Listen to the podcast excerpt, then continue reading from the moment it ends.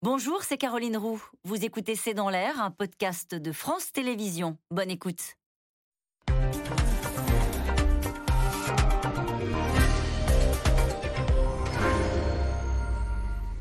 Bonsoir à toutes et à tous. Nous attendons vos questions SMS, Internet et réseaux sociaux pour alimenter notre discussion. Cette fois-ci, c'est une déroute sur le terrain que le Kremlin aura bien du mal à masquer. La contre-offensive ukrainienne se confirme avec la reconquête de la ville de Liman, nœud ferroviaire stratégique, avec également des avancées au sud dans la région de Kherson. En Russie, les critiques du commandement militaire sont relayées sur les grandes chaînes publiques et des proches de Vladimir Poutine, comme le Tchétchène Kadyrov, le poussent à taper plus fort et à à l'arme nucléaire. Alors est-ce que ce recul militaire peut être décisif? Que va changer l'arrivée de 200 000 nouveaux réservistes? Y a-t-il de la fébrilité au Kremlin et dans le commandement militaire? Poutine fragilisé et plus dangereux? C'est une question, c'est le titre de cette émission. Avec nous euh, pour en parler ce soir, François Clémenceau, vous êtes rédacteur en chef au journal du dimanche, vous êtes en charge de l'actualité internationale. Avec nous ce soir, le général Jean-Paul Paloméros, vous êtes ancien chef d'état-major de l'armée de l'air, vous êtes ancien commandant suprême de la transformation de l'OTAN.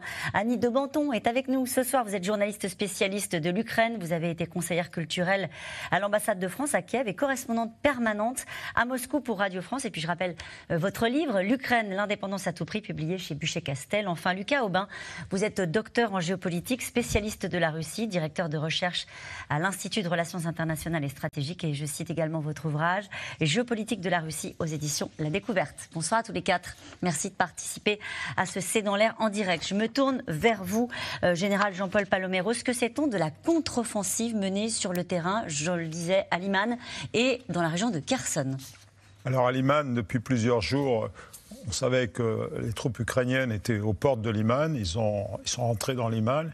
Il semble qu'ils soient même allés un peu plus loin. Euh, donc ça, c'est un fait. Et euh, l'intérêt, c'est évidemment de grignoter, en quelque sorte, si je peux m'exprimer ainsi, sur les, régions, euh, la région de Donetsk d'abord, et puis ensuite de Luhansk. Je pense que les, Ukrainiens ont, intérêt à avoir un pied dans toutes ces régions dites annexées, de manière contestée en permanence cette légitimité territoriale, en quelque sorte. C'est une manière comme une autre de pousser. Alors au sud, c'est très intéressant. Moi, je dois avouer que j'attendais ça avec une certaine impatience parce que la stratégie ukrainienne euh, à Kherson et, me semble excellente. C'est-à-dire qu'ils ne peuvent pas attaquer la ville de Kherson en bloc parce qu'ils seraient obligés de faire un peu comme les Russes, de bombarder, etc. Et c'est leur propre ville, c'est leur propre population. Par contre, ils sont en train de tourner sur ce que j'ai vu. En tout cas, ils défendent effectivement l'ouest de Kherson pour pas que les Russes avancent vers Mykolaiv, qui pourrait être une ville stratégique, mais ils passent par le nord et ils essayent d'atteindre des objectifs stratégiques dans le nord, en particulier euh, des installations électriques qui sont aux bouches du, du et euh, ça, je trouve que c'est extrêmement intelligent. Mais c'est long parce que les Russes euh, ont bâti, se sont, sont des défenses. C'est stratégique pour eux, là, pour le coup. Quand on parle de Liman, vous parlez de Kherson, mais juste un mot sur Liman. Euh, on dit c'est un nœud ferroviaire. Pourquoi est-ce que c'est une victoire qui a l'air d'avoir redonné autant de morale aux Ukrainiens? Bah, D'abord, c'est une, une, ville qu'ils ont défendue bec et ongle, pour les mêmes raisons qu'ils l'ont attaquée et ils l'ont reprise, parce que c'est vrai que c'est un nœud, ça permet l'approvisionnement, et les Russes en avaient fait une sorte de hub logistique, donc c'est autant euh, de moins, euh, l'hiver approche, donc tout, tout ça c'est bon à prendre pour les Ukrainiens, parce que ça fragilise la, la cohérence de l'ensemble russe, et quand ils vont recevoir les Russes leurs réservistes, mmh. évidemment, il leur faudra beaucoup de logistique, encore plus de logistique, et donc les Ukrainiens essayent de, de les étrangler un peu, quelque sorte. Ça n'est pas un repositionnement stratégique des troupes russes, c'est un recul des troupes russes. Ah bah oui, c'est un recul, et d'autant plus que les troupes russes stationné euh, euh, à Liman était encerclé. Donc, quand vous êtes encerclé, vous n'avez pas franchement le choix. Soit vous vous rendez en allant au-devant des troupes qui vous encerclent, soit vous reculez. Et c'est ce qui s'est passé parce qu'elles étaient dans une sorte de, goulot d'étranglement. Et donc, euh, d'ailleurs, on, ne sait pas le, bilan en, perte, notamment côté russe, mais également côté ukrainien, parce que je crois que l'offensive a été assez sanglante pour les Ukrainiens. Mais ça veut dire que lorsque vous parvenez à, à faire reculer des troupes aussi importante que celle qui était massée à Liman. On parle de plusieurs milliers de fantassins russes. Ça fait quand même l'équivalent de plusieurs bataillons. C'est une victoire militaire importante. Et euh, on a raison d'insister sur le fait que oui, c'est un nœud stratégique parce que même si les voies ferrées dans l'assaut ont probablement été bombardées, euh, ça veut dire que il reste pas grand chose. Ça veut dire que vous, vous, vous, vous reprenez une ville qui aura énormément souffert sur le plan des infrastructures, mais c'est à vous. Vous pouvez planter le drapeau et vous pouvez commencer à reconstruire. Et, et, ça, et ça vous servira évidemment pour pouvoir accompagner vos troupes offensives avec le support logistique qui arrive derrière pour pouvoir continuer à maintenir cette progression. Mais quand on regarde ces cartes qu'on a vues passer euh, à l'instant, on ne voit pas non plus une ligne de front qui bouge de manière euh, considérable. Euh, Annie de Bonton, sur ce qui se passe sur le terrain, c'est une guerre de position extrêmement dure avec des pertes en hommes, en matériel. Mais est-ce que c'est figé ou est-ce que là on sent quelque chose, que ce soit à Kherson ou à Liman, qui est en train de bouger? Ce qui est clair, c'est que c'est une, ce sont des victoires, c'est à vous de le préciser encore mieux que je peux le faire, mais c'est des victoires au millimètre. C'est-à-dire on, on, attrape village après village. Et parfois, c'est des très petits villages. Donc, euh, c'est important pour le moral des troupes, naturellement. C'est fondamental pour le moral des troupes. Mais bien sûr que c'est quelque chose qui n'est pas spectaculaire. C'est ça, général. Quand je parle de guerre de position et qu'on regarde ces cartes, si on reprenait les cartes d'il y a 15 jours, ça n'a pas énormément changé non plus. mais il faut regarder la, la longueur euh, du front. C'est plus de 1000 kilomètres. Donc les, Ukrainiens ne, peuvent pas attaquer partout. il ne faut pas qu'ils attaquent partout. Il faut qu'ils gardent cette capacité d'initiative. Et puis il y, a, cette euh, dimension humaine qui est, qui est forcément préoccupante. Je pense que les Ukrainiens se battaient à peu près à Liman à 1 contre 5 bénéficiant du soutien des armes occidentales et une stratégie beaucoup plus mobile, etc. Euh, le nombre, ça finit par compter, si vous voulez. Donc ça, c'est quelque chose qu'on va pouvoir regarder dans, la, dans, dans le temps. Est-ce que les réservistes vont venir? Est-ce qu'ils vont être efficaces? Mais je sais que les Ukrainiens craignent cette, euh, ce problème de, numérique, en quelque sorte, mm. la quantité. Lucas Aubin, ce sont des défaites, ça n'est pas une déroute? C'est difficile à dire pour le moment. Je pense que dans quelques semaines, on s'en rendra un peu plus compte. Mais euh, en attendant, si vous lisez les médias ukrainiens aujourd'hui, euh, vous vous rendez compte qu'ils sont dithyrambiques. Hein, Les reprises des villages et des villes sont, font la une de tous les, tous les tabloïds sur Internet, en format papier, etc. Donc ça, c'est une réalité. ensuite, ce qu'il faut bien comprendre, je crois, c'est que Vladimir Poutine attendait, avec sa prise de décision de mobilisation partielle, une forme d'électrochoc côté russe qui allait ralentir les contre-offensives ukrainiennes. On se rend compte que sur le terrain, c'est pour le moment tout l'inverse qui se passe. Pardonnez-moi, pour être sûr de bien comprendre, il attendait un électrochoc du côté de ses troupes, c'est-à-dire une forme d'engagement supplémentaire On a vu d'ailleurs que très rapidement, après l'annonce de la mobilisation partielle, euh, il a tout de suite, dans les, jours qui ont suivi, quasiment dans les heures, mm. envoyé euh, ce qu'on pourrait, pardonnez-moi, appeler de la chair à canon au front tout de suite pour essayer de stopper les contre-offensives. Ça n'a pas fonctionné, puisqu'on sait, euh, alors je parle sous votre contrôle, mais qu'il y a un problème d'approvisionnement d'armes modernes, en tout cas plus modernes que ce que les Russes s'utilise actuellement. Et euh, il y a quelques semaines encore, Vladimir Poutine demandait à la Corée du Nord et à l'Iran de lui fournir, fournir, certaines armes. Ça montre bien qu'il est actuellement acculé et que cet électro, électrochoc n'a pas, pas eu lieu. Est-ce que ça pourrait être deux défaites? Alors Kherson, c'est pas fini, vous nous l'avez parfaitement expliqué. Hein. C'est un recul qui est confirmé d'ailleurs cet après-midi euh, par l'AFP parce qu'on a très peu d'informations sur ce qui se passe à mm. Kherson. C'est une stratégie qui est un peu différente hein, aussi. D'ailleurs, on peut en dire un mot euh, de la part des Ukrainiens sur, en, termes de communication sur le terrain, peut-être encore avec vous, Général, pardon. Mais... Non, mais c'est beaucoup plus compliqué. C'était la question, vraiment, la, la, la question stratégique, Kherson, c'est comment, les Ukrainiens peuvent intelligemment prendre Kherson sans faire trop de, trop de dégâts? Il y en a déjà eu assez comme ça. Et, ils le font parfaitement. Ils sont en train d'entourer tout en consolidant leur, leur, ligne à l'ouest qui est très près. Et donc, ils sont en train progressivement d'entourer.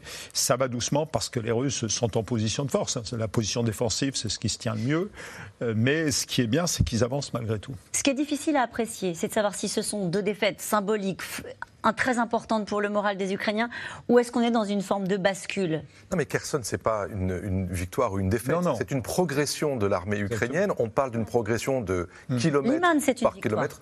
Liman, c'est une victoire nette parce que pour le coup, vous saisissez, vous vous emparez d'une zone qui était sous occupation russe. Là, sur le front de, Kherson, c'est une progression extrêmement euh, euh, lente, hmm. kilomètre par kilomètre. Mais si vous additionnez ces kilomètres depuis trois semaines, un mois, je suis désolé, 70-80 km, ça compte. C'est l'équivalent de Paris-Chartres. Regardez la distance. Et oui, cette ville est tellement symbolique, on va, on, le répétera jamais assez. Vous ne pouvez pas aujourd'hui bombarder Kherson en vous disant, bah, lorsque la ville sera détruite, les Russes partiront. C'est pas possible parce que là, vous tapez sur votre propre population. Alors que ce qui est déjà extrêmement spectaculaire, c'est que cette armée ukrainienne arrive à progresser sur deux fronts à la fois, alors que personne ne pensait qu'elle était capable de pouvoir le faire. Donc, pour l'armée ukrainienne, c'est quand vous parlez de, morale des troupes, c'est fondamental de savoir que cette armée, non seulement on a vu qu'elle était capable d'être à la fois moderne, agile, habile, euh, euh, audacieuse, mais si en plus de ça, c'est ponctué par des par des victoires sur le terrain. Et encore une fois, euh, on ne peut pas parler de victoire à Kherson, on parle de progression, de dynamique, de persistance, parce qu'ils ne lâchent rien. Et euh, la vraie question qui se pose aujourd'hui pour les Russes, c'est de savoir jusqu'où précisément ils peuvent tenir ces lignes défensives, parce qu'une fois que les ponts sur le Dniepr auront tous disparu, eh bien à ce moment-là, ça veut dire qu'il n'y aura plus de, progression possible pour les Russes, de reconquête possible. Et ça veut alors là, qu'est-ce qui se passe eh ben, Ça veut dire que ce sera aussi difficile pour les Ukrainiens de franchir le fleuve et de continuer de l'autre côté. La, victoire stratégique, ça, la victoire stratégique, ça serait une ville qui s'appelle Nova Kakova, qui est au nord de Kherson.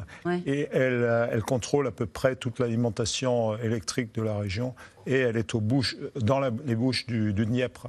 Et ça, ils, avancent dans cette direction. Le jour où ils prennent cette ville, ça va Mais militairement, pardon d'insister, est-ce qu'il y a un moment donné où il y a un moment de bascule quand il y a eu des défaites euh, attestées comme celle de Liman ou des reculs stratégiques? Est-ce que, avec la configuration du terrain, est-ce que ça peut prendre encore des mois cette guerre de position ou est-ce que là, on peut être aussi à la veille d'un point de bascule avec un retrait euh, des forces militaires russes? Bah, Est-ce que c'est comme ça que ça peut se passer? Non, non, une ville comme Liman, ils se font encercler, ils partent, plus ou moins dans l'ordre. Euh, à Kherson, ce sera très différent. Non, non, ça sera long et difficile. En tout cas, c'est une victoire, vous l'avez bien expliqué, stratégique pour Kiev. Les troupes ukrainiennes ont repris la ville de Liman, confirmant le succès de cette euh, contre-offensive. Au sud aussi, dans la région de Kherson, les Russes reculent face à ces revers. Certains proches euh, de Vladimir Poutine le poussent à aller plus loin, beaucoup plus loin. Juliette Perrault, Nicolas Baudry-Dasson.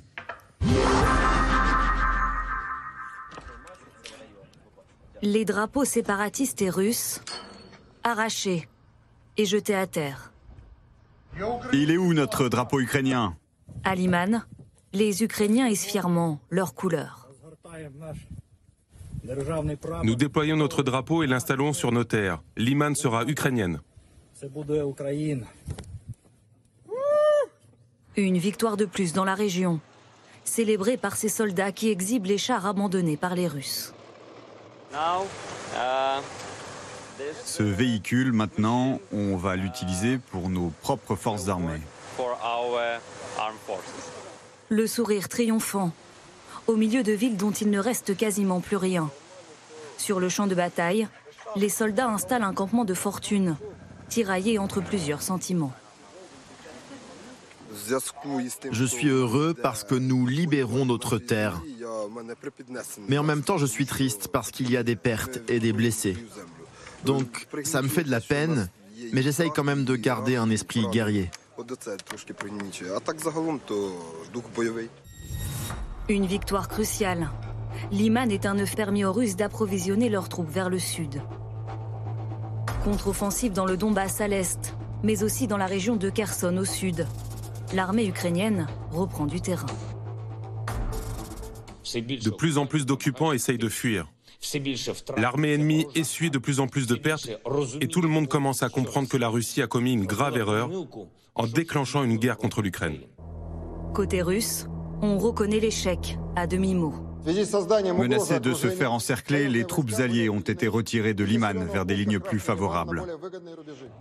Des troupes russes qui sur le terrain doutent de plus en plus. C'est en tout cas ce que révèle un document du New York Times. Une compilation de propos de soldats captés lors de conversations téléphoniques. Notre offensive a échoué. Nous sommes en train de perdre la guerre. La moitié de notre régiment est mort. On nous a donné l'ordre de tuer tout le monde. Quand je rentre, je démissionne. Que l'armée aille se faire foutre. Poutine est fou. Il veut qu'on prenne Kiev, mais c'est impossible. Le chef du Kremlin, désavoué par ses propres hommes d'un côté, mais poussé à aller toujours plus loin de l'autre. Dans un message publié samedi dernier, le président tchétchène très proche de Poutine brandit même la menace nucléaire.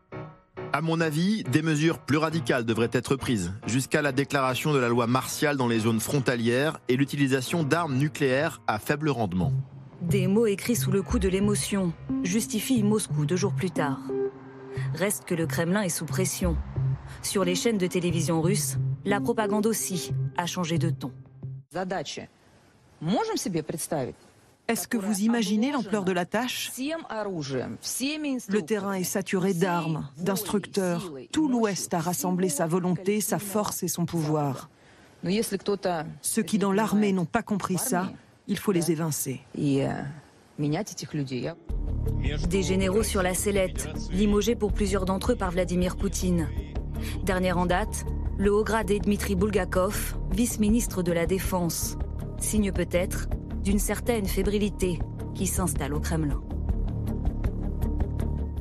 Alors nous pouvons peut-être reprendre notre discussion sur euh, ce dernier aspect du, reportage. Euh, y a-t-il une forme de fébrilité euh, au Kremlin? Euh, du côté des généraux qui sont mis en cause, euh, qui n'auraient pas fait le job, comme on dit. On pense au ministre de la Défense, M. Shoigu, et euh, le chef d'état-major des armées, qui est ici aussi mis en cause, le général Gerasimov. complètement, il y, a, une fébrilité, il y a une fébrilité depuis à peu près de, trois semaines, depuis le début des contre-offensives ukrainiennes en fait. Et il suffit de voir les prises de décision de Vladimir Poutine depuis une dizaine de jours. Ce sont des décisions pour beaucoup qu'il ne souhaitait pas prendre. La mobilisation partielle était une, selon lui une erreur. Euh, parce qu'il euh, souhaitait garder la population russe en dehors de ce conflit au maximum. L'objectif, c'était de, la rendre passive, euh, dépolitisée, etc. etc. C'est classique sous, Vladimir Poutine. Aujourd'hui, ça n'est plus le cas. Aujourd'hui, la guerre touche tout le monde en Russie. Chaque famille est touchée, de près ou de loin, évidemment. C'est très, très important d'avoir ça en tête. Et aujourd'hui, quand on entend Margarita Simonian, la directrice de RT Monde, quand on entend Ramzan Kadyrov, le chef de la Tchétchénie, parler finalement contre euh, l'armée. Non, justement. Ah, contre, contre l'armée, ouais, c'est qu'il ne parle pas contre Vladimir Poutine. C'est quoi la nuance La nuance, c'est qu'ils attaquent les corps intermédiaires et qu'ils n'attaquent pas justement euh, le chef du Kremlin. Ils attaquent les corps intermédiaires parce qu'il faut bien répondre à la population qui, elle, est en difficulté, qui, elle, sur le terrain, a la sensation, enfin, les hommes envoyés au front, qu'ils y vont juste pour se faire tuer et qu'ils n'auront aucune chance. Ramzan Kadyrov, c'est un exemple intéressant.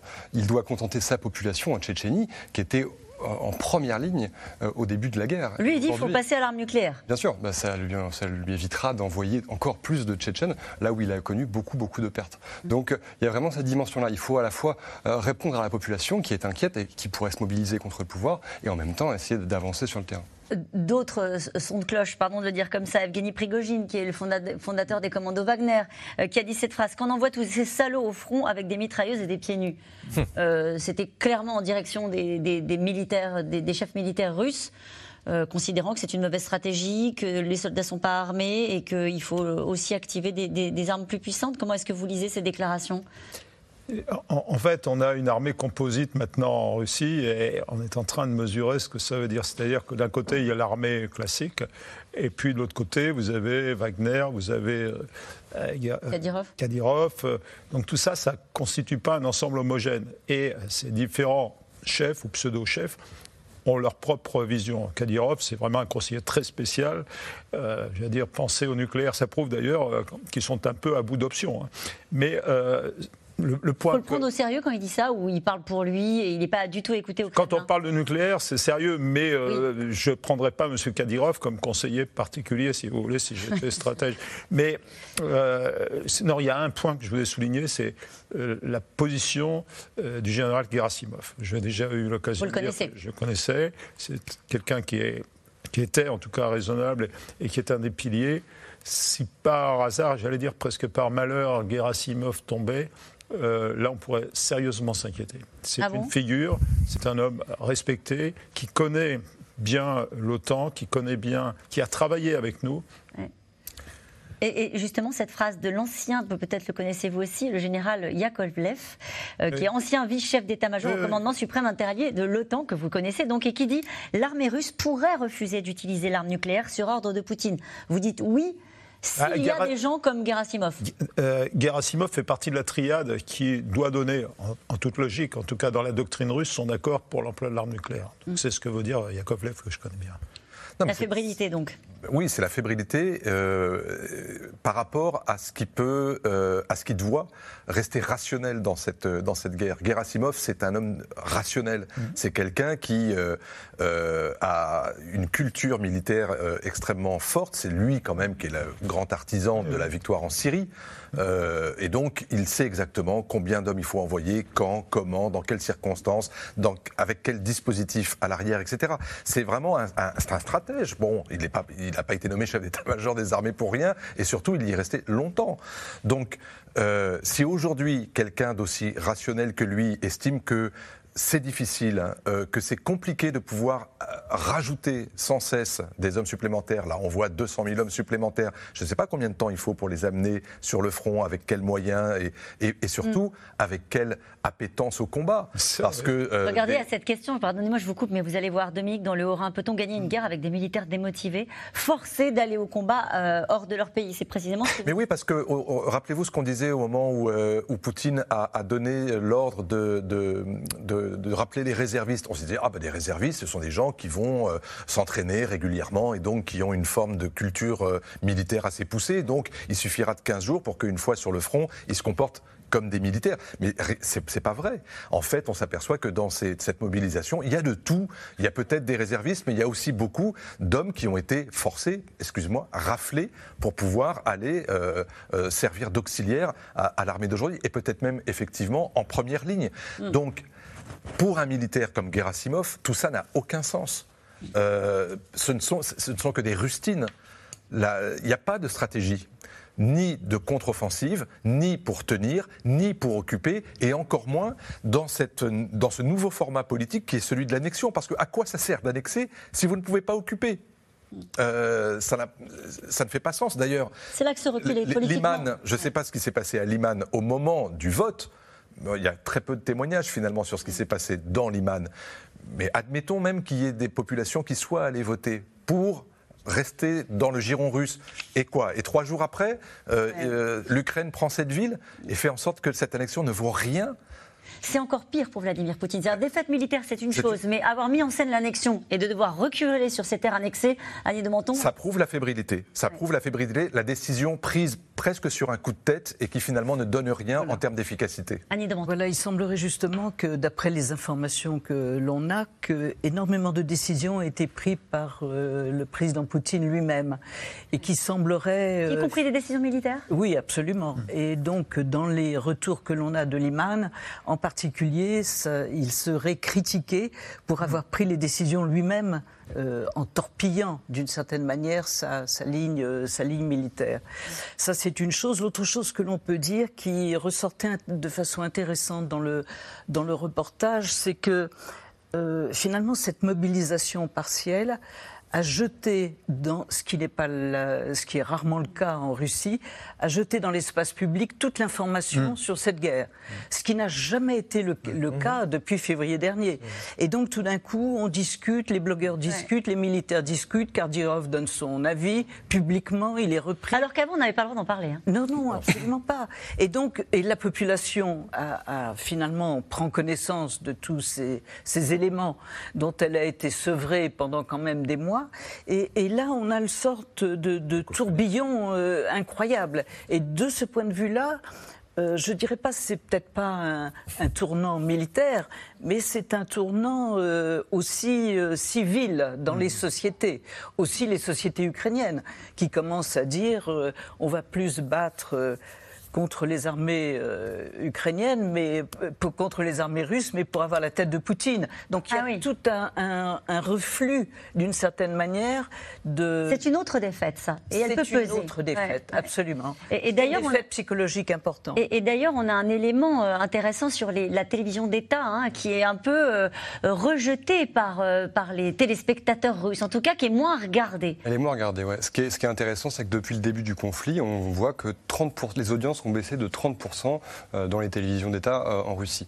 Et évidemment, on a très peu de données sur ce que pense la population russe aujourd'hui. Et ces données, même si on en avait, outre justement la baisse des audiences, on aurait des difficultés à les prendre au sérieux, puisque tout simplement aujourd'hui, il est interdit en Russie pour un citoyen de s'opposer à l'opération militaire spéciale sous peine d'être condamné potentiellement à 15 ans d'emprisonnement.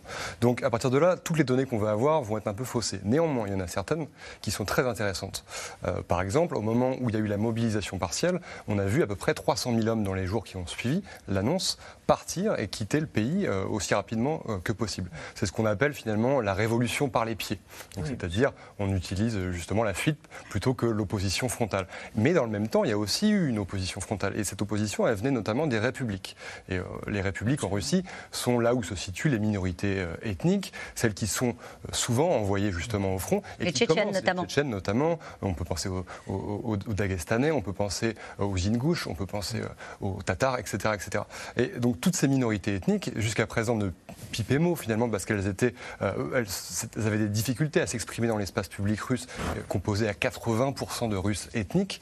Euh, aujourd'hui, on les a vus manifester contre le pouvoir, on les a vus, notamment les femmes de soldats, refuser cette guerre en disant, mais déjà, c'est la guerre de Vladimir Poutine, c'est la guerre des Russes. Nous, on n'est pas Russes, on est, ah on est Tchétchènes, on est Tatars, on est etc., etc. Et c'est donc politique et on n'a pas envie de suivre cette guerre. Donc, de là à dire que ça va faire effet boule de neige, je ne sais pas. Évidemment, personne ne le sait aujourd'hui, mais clairement, le pouvoir de Vladimir Poutine euh, est fragilisé en ce moment. Annie vous vouliez dire un mot? Oui, effectivement, euh, il y a une sorte de peut-être ajouter quelque chose que la société russe finalement semble plus atomisée que les sociétés euh, des régions que vous mentionnez, c'est-à-dire le Caucase et les Bouriates, etc. Tous les gens qui ont été au premier rang et qui ont particulièrement souffert euh, pendant cette euh, mobilisation qui était elle aussi forcée, mais dont on ne disait pas le nom finalement avec ces informations qu'on a vues rapidement dans le reportage euh, communiqué par le New York Times et capté par euh, les services ukrainiens, des, des, dialogues entre les soldats. Et là, on découvre que les soldats russes en fait, c'était pas du tout préparé à cette guerre-là, avec euh, des, échanges. On, a entendu, mais il y en a d'autres. En vrai, c'est une putain de vraie guerre. Je n'ai jamais vu autant de corps de toute ma, de toute ma vie. C'est un truc de taré. C'est-à-dire qu'on a des gamins qui débarquent euh, sur le front et qui s'attendaient pas du tout à découvrir ça. On l'imaginait. Cette fois-ci, on l'entend. Voilà. Et il faut dire aussi qu'il y a énormément de désertion. D'ailleurs, les Ukrainiens ont ouvert un hotspot euh, et là, il y a des milliers d'appels. Euh, où les soldats russes demandent comment faire pour déserter. Qu'est-ce qu'il a comme euh, solution? On a choisi d'intituler ce soir cette, euh, cette émission, en gros, Poutine fragilisé est-il est plus dangereux? Parce qu'effectivement, dans un moment où il semble acculé, on a le syndrome de l'animal blessé. et du coup, on s'inquiète, François Clémenceau. Bah oui, parce, qu'un animal blessé est toujours plus dangereux qu'un animal en bonne santé. Euh, il, il, n'a plus les mêmes euh, réflexes. Il est à la fois dans un réflexe de survie et en même temps, il est dans des réflexes d'agressivité pour pouvoir se défendre face à, un monde qui lui paraît extrêmement hostile. C'est la bête traquée, en fait. Et donc, euh, il faut être extrêmement prudent enfin, de ce côté-ci de la guerre. C'est parce que ça veut dire que Poutine peut devenir imprévisible. Et dans la guerre, le général me le confirmera, il n'y a rien de pire que l'imprévisibilité, c'est-à-dire avoir des comportements qui soient à la fois irrationnels et qui vont très vite, en fait, dans l'escalade. D'où euh, la grande prudence et le grand sang-froid qui est nécessaire sur la question du nucléaire. Et puis, euh, euh, lorsque on sait que quelqu'un qui a autant de pouvoir est éventuellement en passe de pouvoir en perdre une partie ou en totalité, ça fait de cet homme-là quelqu'un qui est beaucoup plus difficile à raisonner, y compris par ses propres subalternes, ses, subordonnés, mais aussi par les autres interlocuteurs qu'il a pu conserver à l'extérieur. On pense par exemple au président Erdogan, au président Macron ou à d'autres, au président Xi Jinping par exemple, dont le comportement a montré ces derniers jours, semaines, euh, notamment à, à New York, et pas que, qu'en fait les Chinois commençaient globalement à se repositionner par rapport à cette forme de solidarité immédiate qui avait été euh, observée au début de la guerre. Ils n'ont pas condamné les annexions quand même. Hein non. Ils sont abstenus. D'accord, mais il n'y a aucun geste de soutien matériel, économique, militaire de la part de la Chine, qui est quand même aujourd'hui le principal allié de la Russie. Et donc cette forme de neutralité entre guillemets, je pèse mes mots, c'est n'est pas une neutralité euh, active, mais c'est une neutralité passive. En fait, les Chinois laissent faire Poutine mais ils ne font rien pour pouvoir l'aider. Et la preuve, c'est que euh, aujourd'hui, on l'a dit tout à l'heure, le président russe en est contraint à aller demander du soutien à la Corée du Nord et à l'Iran. Hmm. Bon, euh, ça aussi, cet affaiblissement-là, il, il, pèse, il compte, et il va falloir que les les Ukrainiens d'un côté et leur soutien fassent extrêmement attention, effectivement, à la bête blessée. Pourquoi vous dites ça? Sur euh, les Ukrainiens vont devoir faire attention. On a l'impression que c'est exactement l'inverse qui est en train de se passer, avec justement un regain euh, de, motivation, on va le dire comme ça, de la part des Ukrainiens euh, d'aller au bout, de reconquérir chaque centimètre carré de leur territoire. Il y a deux discours qui sont tenus par les autorités ukrainiennes depuis le début. Le premier consistait à dire nous menons une contre-offensive pour récupérer tous les territoires. Euh, de la ligne du 24 février 2022. Mm. Et puis vous avez un autre discours qu'on entend de plus en plus maintenant, qui est la totalité des, des territoires, y compris la Crimée. Et je crois que, le, euh, à force de peser sur la Crimée, et tout le monde est d'accord pour dire que la Crimée est ukrainienne, mais vouloir la revendiquer à ce prix-là, euh, ça peut rendre Poutine encore plus irrationnel. Et nous allons poursuivre cette discussion intéressante. Je voudrais juste me tourner vers vous, euh, euh, Général, pour vous, avoir votre, votre réponse à cette question sur l'animal blessé. Est-ce qu'on est dans un moment, militairement, parce qu'on ne va pas faire de la psychologie pour essayer de savoir ce qu'il y a dans la tête de Poutine, on a bien compris qu'on n'y arriverait jamais, mais est-ce que c'est un moment euh, stratégique euh, où justement, comme le disait à l'instant François Clémenceau, il faut faire attention parce qu'il y a une forme d'irrationalité dans ce moment de fébrilité? Bah, il, y a, deux, options. Soit, euh, soit les Russes tiennent une ligne qui leur reste à définir, une ligne de défense qui soit tenable, mettons pour l'hiver. Ils disent voilà, là, mais il leur faut une vision, une vraie, véritable vision stratégique et une certaine honnêteté intellectuelle pour avoir. Euh, Monsieur Zelensky l'a eu à un moment donné. Il a compris qu'il ne pouvait pas défendre et, qu'il reviendrait. C'est ce qui se passe en ce moment. Euh, est-ce que M. Poutine et ses stratèges, et est-ce qu'il va les écouter, vont avoir cette sagesse de dire ça, c'est pas défendable. On va se reculer, on va reprendre mmh. euh, des positions défensives. il y en a des, possibilités. Euh, si c'est pas le cas, s'il essaye de se battre sur tous les fronts et que ça, ça craque progressivement, Là, effectivement, on, est dans une situation dont, on ne sait pas comment il pourrait réagir euh, après avoir euh, saqué ses chefs militaires, etc., mis euh, des 200 000 hommes sur le terrain, mais ça n'arrangera pas forcément son, sort on ne sait pas comment il réagirait, on ne sait pas comment nous, on réagirait non plus en cas d'offensive militaire tactique, puisque c'est quand même ce scénario qui fait peur à tout le monde. L'ancien patron de la CIA, euh, David Petraeus, a dit en cas d'attaque militaire nucléaire, nous répondrions en menant un effort de l'OTAN qui éliminerait toutes les forces conventionnelles russes, tous les navires en mer Noire seraient détruits. Là, on se dit, euh, c'est le scénario euh, catastrophe. Je, rejoins assez l'avis de David Petraeus sur ce qu'il serait possible de faire si, par malheur, par malheur, cette option euh, nucléaire était employée, je crois que ça serait la, bonne solution. Mais de toute façon, ça serait terrible parce qu'on rentrerait dans l'irrationnel. Et, l'imprévisibilité, c'est ça, c'est, ça conduit à l'irrationnel. Il faut rester calme, je pense, quand même, parce qu'il euh, y, a quand même des enjeux qui sont. bon, le, M. Poutine est quand même en place, il n'est pas, il pas seul, les Russes ont encore des lignes de défense, et ça peut se stabiliser. En tout cas, dans les zones annexées, certains refusent de passer sous le joug de l'occupant russe. Le simulacre de référendum a fini par convaincre une partie euh, de la population ou encore des Ukrainiens qui craignent d'être mobilisés par l'armée russe. Reportage sur place à Zaporizhia. Barbara Steck et Stéphane Lopez.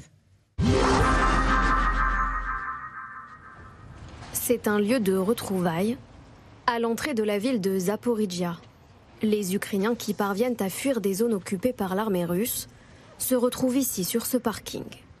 C'est le cas pour Ludmila et son mari.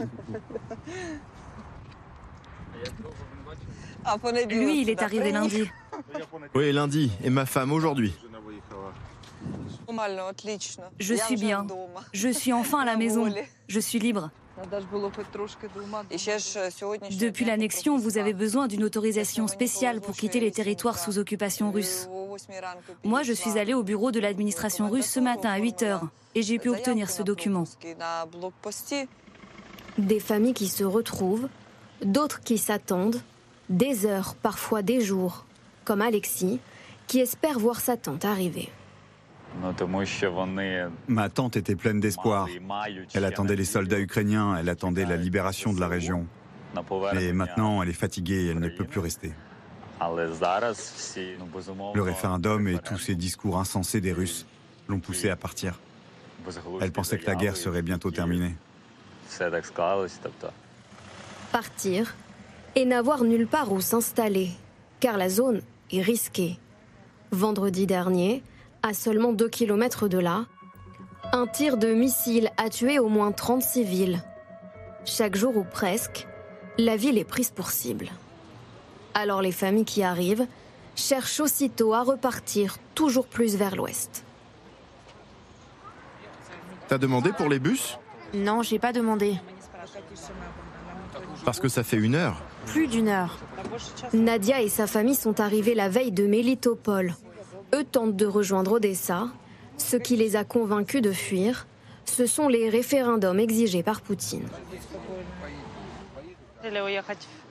Les gens disent qu'après le référendum, les enfants qui ne sont pas scolarisés dans une école russe pourraient être retirés à leurs parents. Alors on a décidé de partir avant que ça ne soit trop tard. Nous attendions les forces armées ukrainiennes, mais le référendum est arrivé en premier.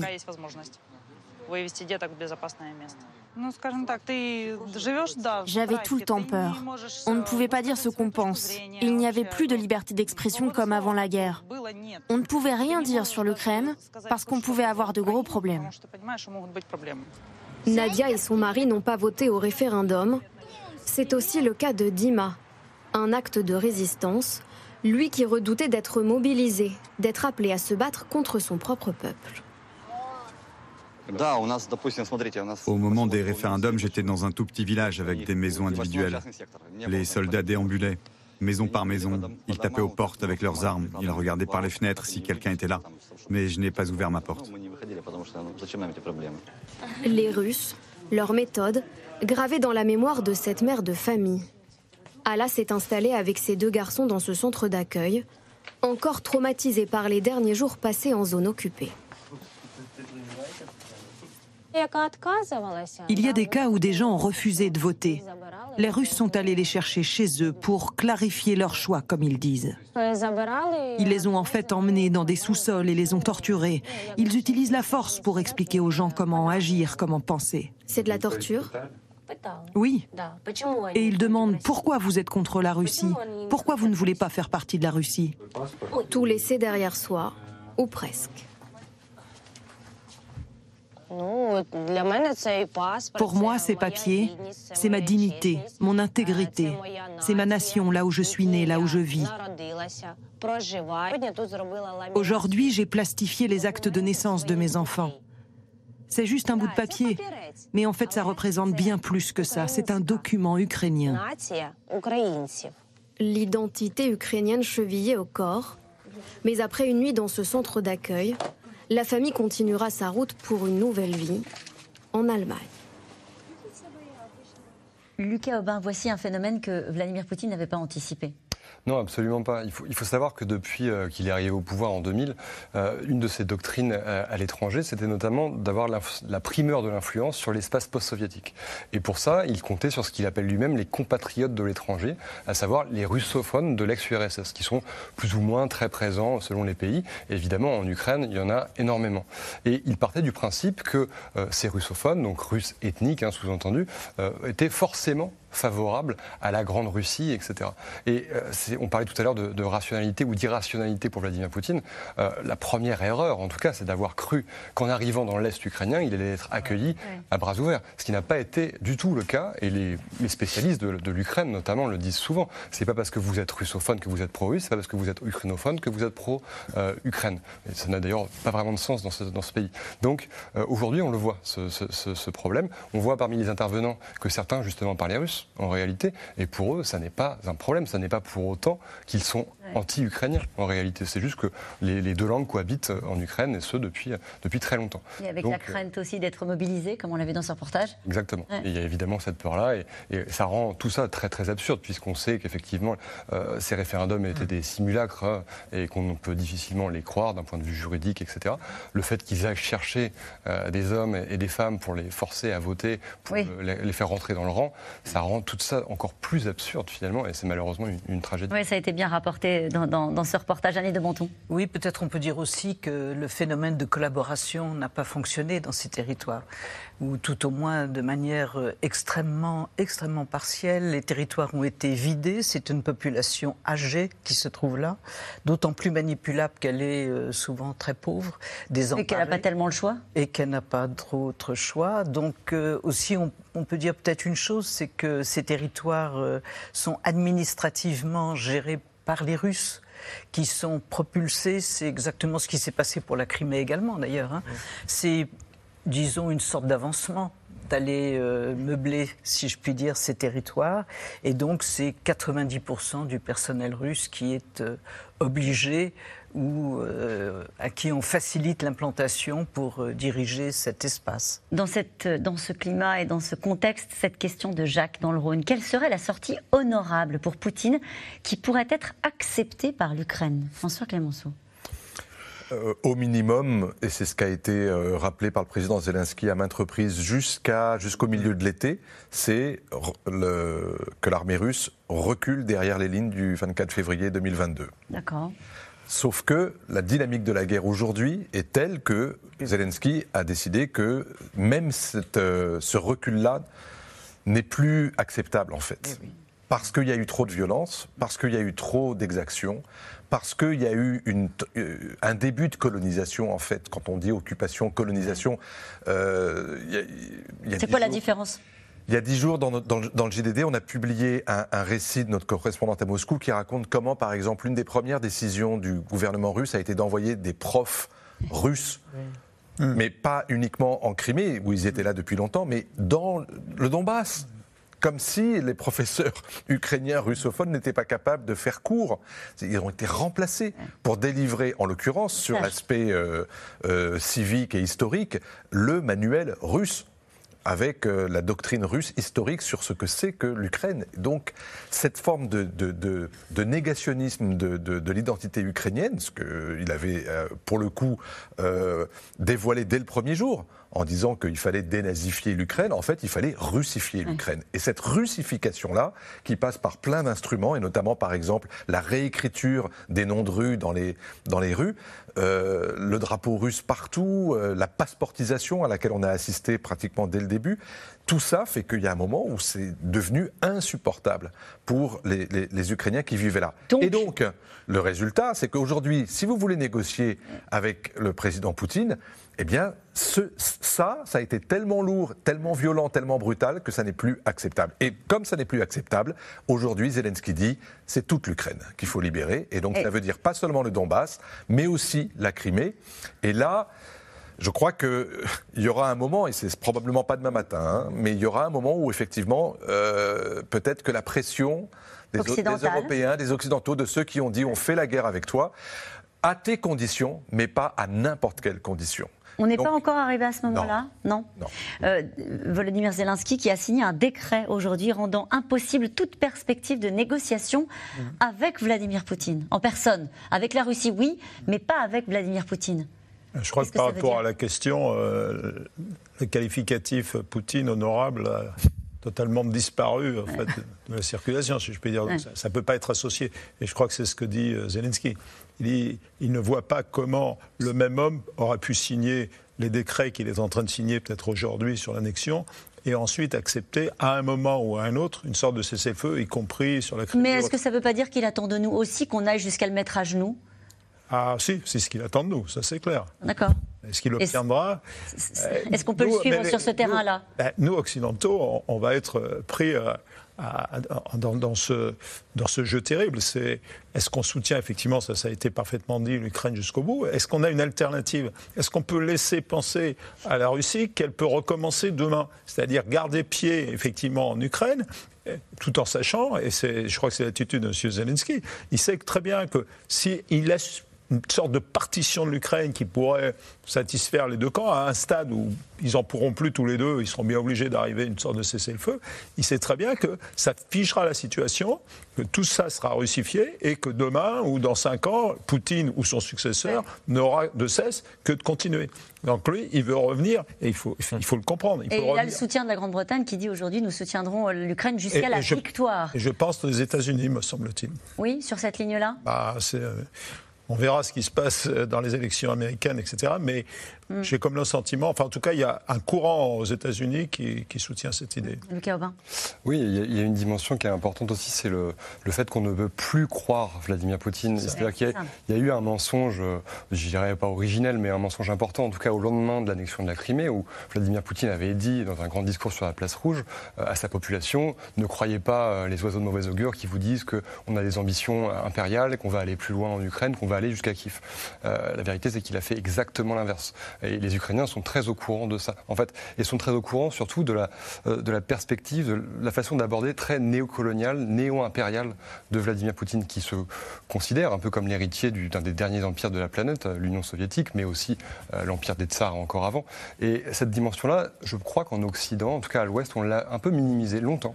Et on s'en rend compte de plus en plus, là où les Baltes, par exemple, les Polonais, les Ukrainiens le disaient depuis, mm. depuis très longtemps, en fait. Depuis, les, pour parler juste des pays baltes, très rapidement, s'ils adhèrent à l'OTAN en 2004, très tôt, c'est parce que justement, ils craignaient déjà à l'époque que euh, les ambitions de, Vladimir Poutine n'aillent jusqu'à récupérer ces terres historiques avec des guillemets. Général Palomero, il va rentrer dans l'OTAN. Il a signé sa demande officielle, euh, Zelensky, au lendemain de la signature de l'annexion des territoires. Il a dit maintenant, je signe mon entrée euh, dans l'OTAN. il est soutenu par certains pays d'Europe de l'Est. On sent que ça embarrasse d'autres il, joue un peu aux échecs là. Il, a, c'est la réponse à l'annexion des territoires, à mon sens. Parce que l'OTAN, c'est la garantie d'un certain nombre de frontières. Donc il dit regardez, Maintenant, l'OTAN, c'est plus l'enjeu pour Poutine. Il vient de le démontrer. Son, enjeu, c'était d'annexer. Donc, euh, moi, je demande à rentrer dans l'OTAN parce que j'ai besoin de, frontières qui soient crédibilisées, sécurisées. Et on lui dit quoi Une garantie de sécurité. Bah, ça, il faut demander aux 30 pays de l'OTAN, dont la France. c'est intéressant. Mais. Euh, qui ne sont pas ça, Non, mais le monde est en train de changer. Donc, euh, les réponses d'hier ne seront peut-être pas les réponses de demain. Mais pourquoi pas? Oui. Oui, on, continue notre discussion si vous voulez bien, hein. parce qu'on on en a parlé brièvement tout à l'heure de la Corée du Nord. Il fait partie des soutiens indéfectibles de Vladimir Poutine, le dictateur nord-coréen. Kim Jong-un joue lui aussi avec le feu et accumule les provocations. Ce matin, il était 7h40 euh, quand le Japon a été placé en état d'alerte en raison d'un tir balistique nord-coréen. Aubry Perrault, Erwan Lyon. Un missile balistique nord-coréen a été lancé ce matin. Le missile est passé au-dessus de la préfecture d'Aomori. Il serait tombé dans l'océan Pacifique. Moment suspendu au Japon ce matin. À la télévision et dans la rue, il est un peu plus de 7h40. Le pays vient d'être survolé par un tir de missile balistique nord-coréen.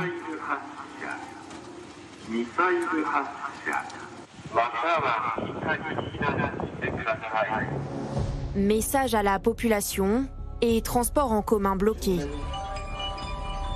Le système d'alerte J prévu pour ce type de scénario vient d'être enclenché. Cette alerte-là m'a vraiment fait prendre conscience que le danger est réel et qu'il n'est pas loin de moi. Le missile tiré par la Corée du Nord a donc survolé le Japon. Une première depuis 2017. C'est une action grave et problématique qui met en danger les résidents de la zone au-dessus de laquelle le missile est passé. Nous avons fermement protesté contre la Corée du Nord. Et Tokyo peut compter sur la réaction immédiate de ses alliés. Agression injustifiée et violation flagrante de la loi internationale. L'Union européenne apporte son soutien au Japon et à la Corée du Sud.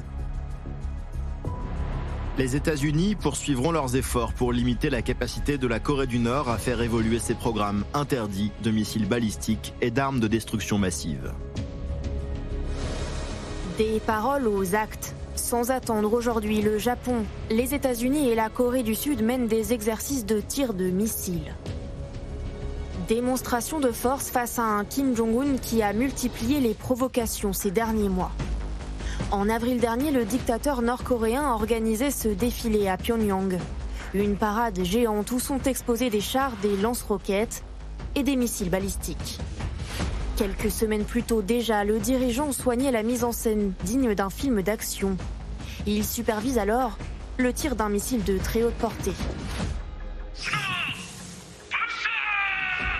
Des images de propagande abondamment relayées.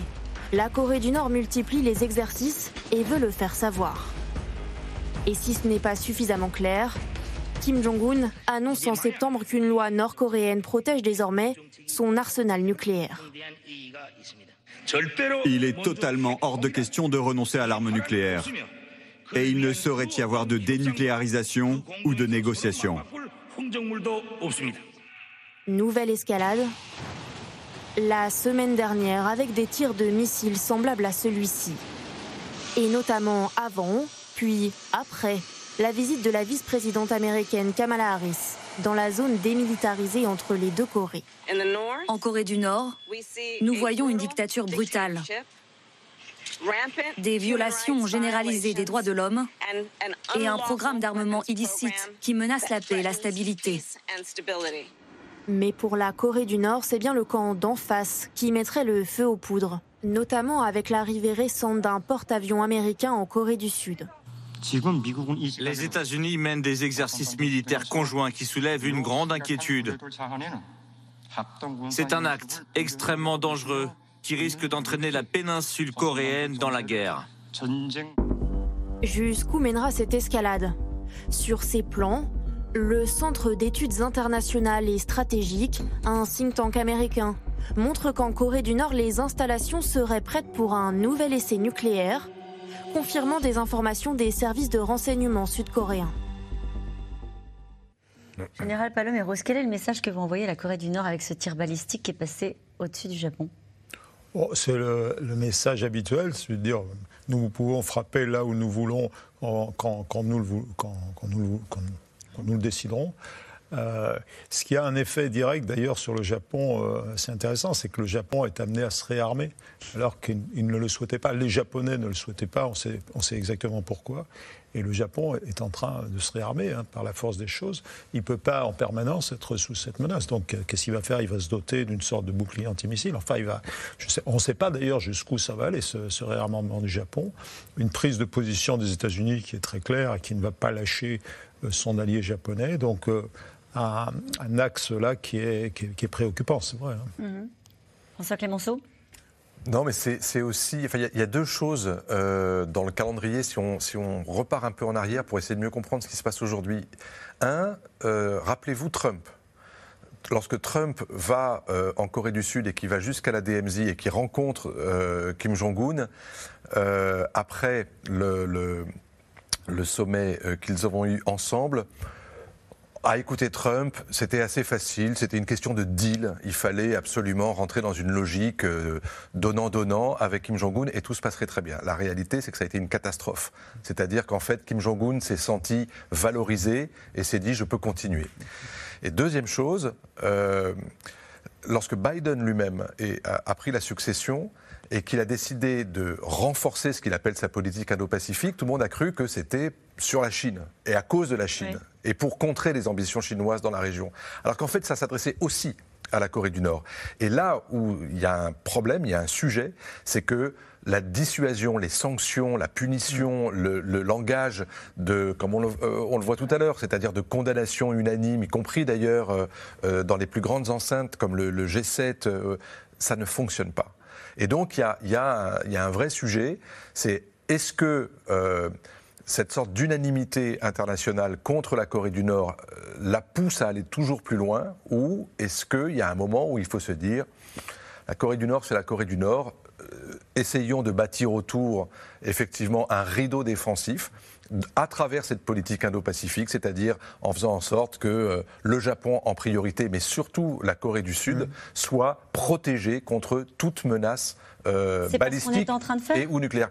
Si, mais, mais, mais ce qui est fou, c'est que cette guerre en Ukraine mm. euh, a complètement occulté toutes les questions qui tournent autour de ce sujet-là, c'est-à-dire la question de la prolifération nucléaire, on le voit aujourd'hui avec l'Iran, la question des programmes balistiques qui se déploient à grande vitesse et pas uniquement dans cette région du monde, euh, et la question de la banalisation de la menace nucléaire, comme on le voit aujourd'hui avec la Russie, où quelqu'un est capable de dire ah ben si ça continue comme ça, j'utilise le nucléaire tactique, comme si le fait de le dire, ça le, rendait acceptable. Mais c'est pas vrai. Euh, François Hesbourg, qui est quand même l'un des grands connaisseurs de ce dossier depuis 40 ans en France, dit attention, le nucléaire, c'est le nucléaire. Mmh. si vous y touchez, vous touchez à un tabou euh, qui existe depuis 1945. Personne n'a jamais mmh. osé utiliser l'arme nucléaire. Aujourd'hui, la guerre en Ukraine d'un côté et les tentatives de, de, passer à travers les gouttes de cette situation internationale par des régimes voyous ou euh, euh, contrevenants, mmh.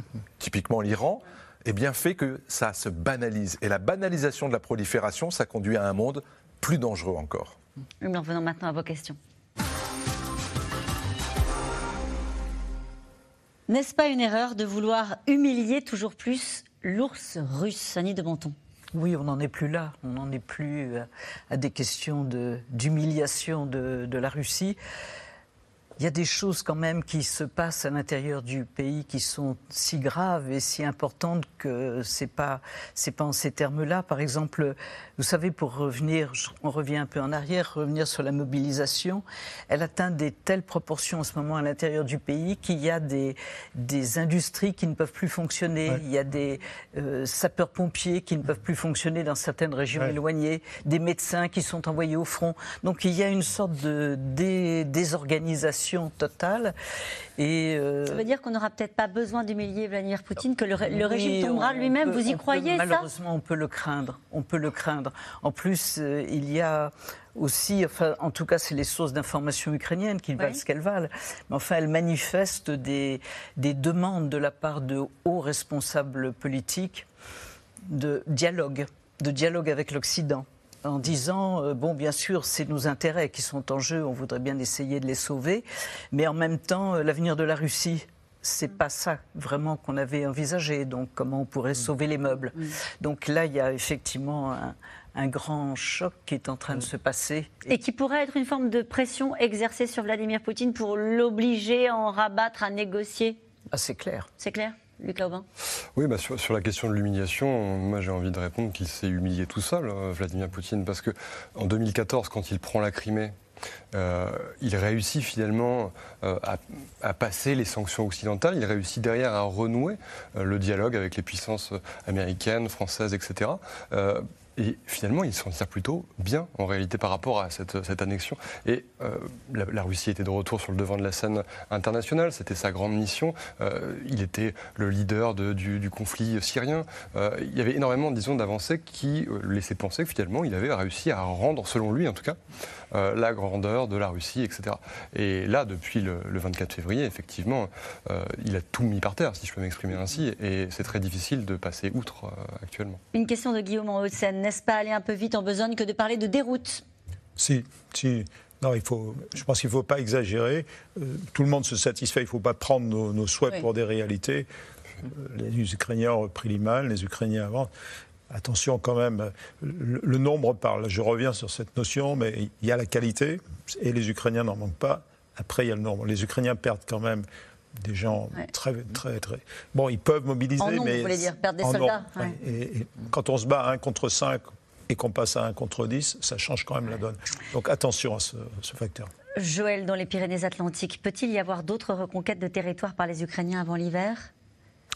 Ah oui je, je, le pense, oui. Euh, euh, la grosse victoire, ça serait vraiment euh, le Sud. bon, ils peuvent avancer encore un peu dans le Donbass. On va voir, il y, y, a des grosses villes à prendre. Est-ce qu'ils vont se hasarder à ça? Ça va, ça va être une, analyse. Moi, je pense que là où ils peuvent, enfin c'est mon avis, là où ils peuvent marquer un point déterminant, c'est dans le sud. Dans le sud, c'est-à-dire? Là, ah, sur la carte? Carson, voilà. Carson. L'hiver n'est pas forcément le signe que tout s'arrête. Non, non. Bah, c'est ce qu'on nous a expliqué. Que non, non, le, combat est, certes, le combat est plus rude, mais en même temps, euh, il est plus favorable en hiver qu'au printemps. Parce qu'au printemps, quand vous êtes dans la boue jusqu'au cou, c'est quand même plus compliqué. Alors que euh, combattre l'hiver dans la neige, dans la glace, mm. euh, l'armée russe sait le faire, et l'armée ukrainienne a appris également à se battre dans ces conditions. L'armée russe est-elle capable d'armer et d'équiper correctement tous les appelés? Lucas Aubin pour, le moment, en tout cas, les informations dont on dispose laissent penser que non. Euh, les ambitions russes, euh, si on en croit les, fuites, a priori, ce serait de, faire plusieurs vagues de mobilisés. Donc, dans, un premier temps, les 300 000, ensuite 300 000 à nouveau, puis... Il les a, les 300 000 on parle de 200 000 On parle de 200 000 actuellement, effectivement. Donc il les a déjà euh, pas. Euh, effectivement, quand on voit que sur le terrain, il y a déjà des difficultés euh, à construire des camps qui, tiennent la route, quand on voit qu'il y a des difficultés à avoir un armement correct et une organisation correcte, on imagine que la difficulté, là, elle est, toute, elle est toute bête. Est-ce qu'on est capable d'armer chaque soldat? Est-ce qu'on est capable de, les, les, habiller, de les entraîner Chacun, sachant que le temps presse, effectivement, et qu'il est pris par le temps. Une question d'Olivier Danlaine. Poutine va-t-il exaucer le vœu du dirigeant tchétchène Razam Kadyrov? Et utiliser des armes nucléaires tactiques ah, D'abord, il faut revenir sur ce terme en sans cesse, tactique, tactique. Oui, c'est du nucléaire. Ce sont des armes nucléaires qui n'ont aucune, euh, rien à voir avec les armes conventionnelles les plus puissantes du monde.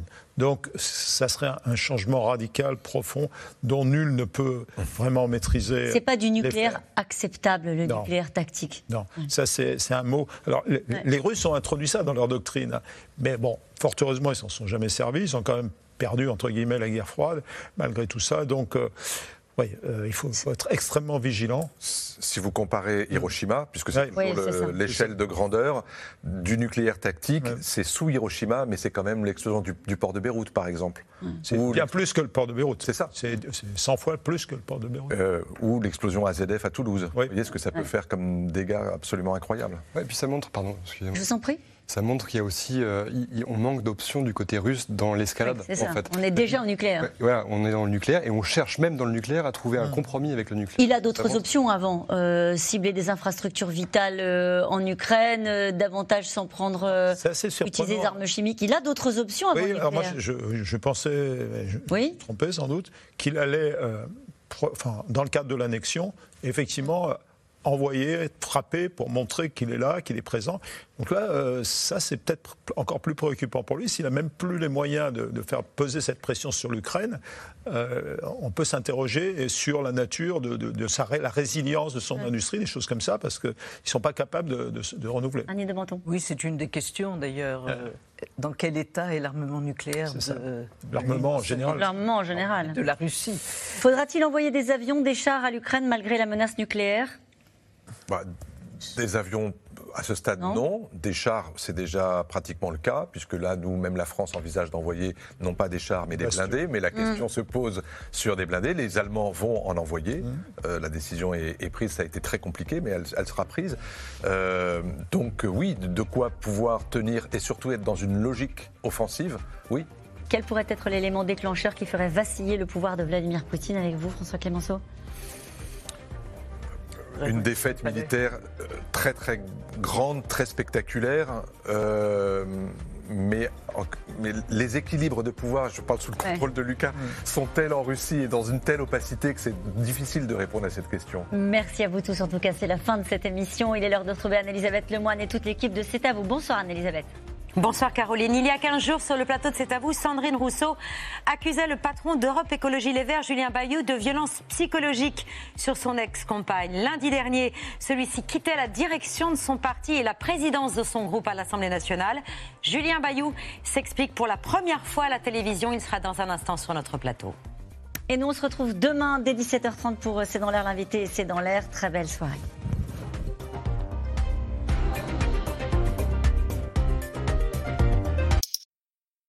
C'était C'est dans l'air, un podcast de France Télévisions. Alors s'il vous a plu, n'hésitez pas à vous abonner. Vous pouvez également retrouver les replays de C'est dans l'air en vidéo sur France.tv.